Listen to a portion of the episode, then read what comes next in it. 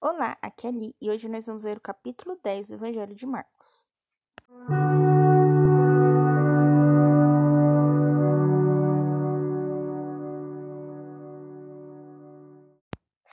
Bem-vindos aos Novenáticos e hoje nós vamos ler o capítulo 10 do Evangelho de Marcos.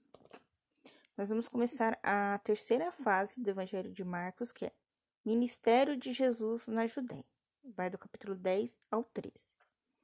Vamos lá. O casamento é indissolúvel. Saindo dali, ele foi para a região da Judéia, além do Jordão. As multidões voltaram a segui-lo pelo caminho, e de novo ele pôs-se a ensiná-las, como era de seu costume. Chegaram os fariseus e perguntaram-lhe: para o pôr à prova. Se era permitido ao homem repudiar sua mulher. Repudiar é separar, divorciar. Ele respondeu-lhes: Que vos ordenou Moisés?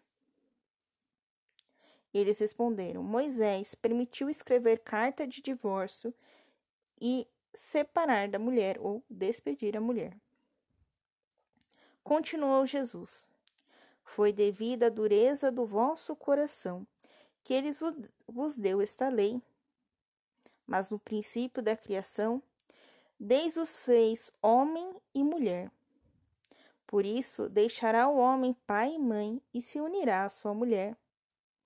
E os dois não serão senão uma só carne. Assim já não são dois, mas uma só carne. Não se separe, pois o homem o que Deus uniu.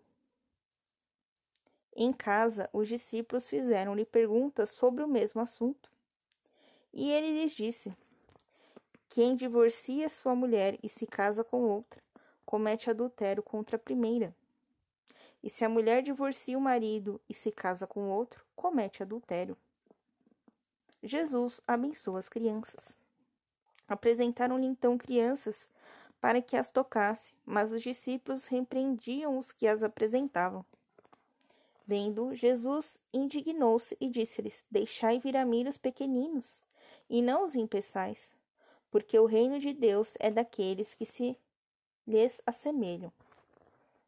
Em verdade vos digo: tudo que não receber o reino de Deus com a mentalidade de uma criança, nele não entrará.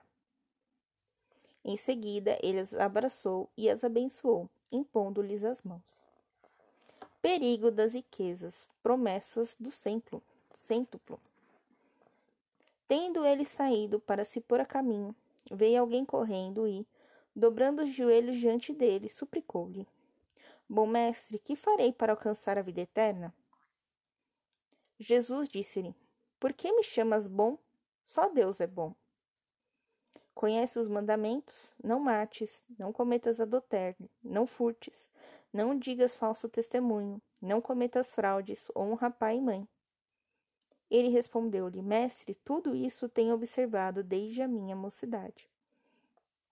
Jesus fixou nele o olhar, amou e disse: Uma só coisa te falta.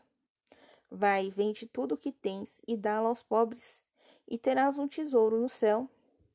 Depois vem e segue-me.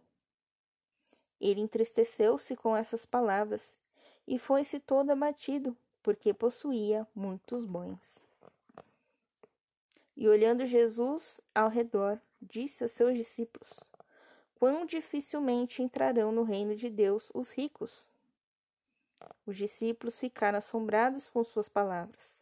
Mas Jesus replicou: Filhinhos, Quão difícil é entrarem no reino de Deus os que põem a sua confiança nas riquezas. É mais fácil passar o camelo pelo fundo de uma agulha do que entrar o rico do reino de céus. Eles ainda mais se admiravam, dizendo a si próprios: Quem pode então salvar-se? Olhando Jesus para eles, disse: Aos homens isto é impossível, mas não a Deus pois a Deus tudo é possível. Pedro começou a dizer-lhe: Eis que deixamos tudo e te seguimos. Respondeu-lhe Jesus: Em verdade vos digo: ninguém há que tenhas deixado casa ou irmãos, ou irmãs, ou pai, ou mãe, ou filhos, ou terras por causa de mim e por causa do Evangelho, que não receba já neste século cem vezes mais casas, irmãos, irmãs, mães, filhos e terras, com perseguições, e no século vindouro a vida eterna. Muitos dos primeiros serão os últimos, e dos últimos serão os primeiros. Terceira predição da paixão. Estavam a caminho de Jerusalém e Jesus ia diante deles. Estavam perturbados e o seguiam com medo. E tomando novamente a si os doze, começou a predizer-lhes as coisas que lhes haviam de acontecer. Eis que subimos a Jerusalém, e o filho do sacer...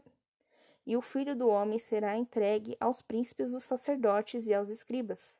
Condená-lo-ão à morte e entregá-lo-ão aos gentios. Escarnecerão dele, guspirão nele, açoitá-lo-ão e hão de matá-lo mas ao terceiro dia ele ressurgirá. Pedido de Tiago e João. Aproximaram-se de Jesus Tiago e João, filhos de Zebedeu, e disseram-lhes: Mestre, queremos que nos concedas tudo o que te pedimos. Que queres que vos faça? Conceda-nos que nos sentemos na tua glória, um à tua direita e outro à tua esquerda. Não sabeis o que pedis? retorquiu Jesus.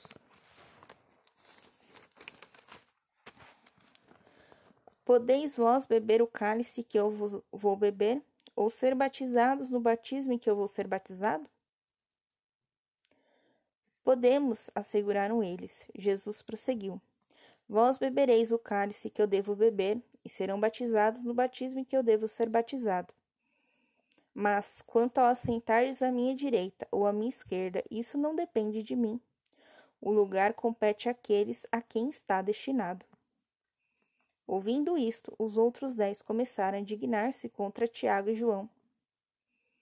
Jesus chamou-os e deu-lhes essa lição. Sabeis que os que são considerados chefes das nações dominam sobre elas e os seus intendentes exercem poder sobre elas.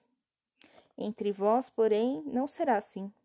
Todo que quiser tornar-se grande entre vós, seja o vosso servo.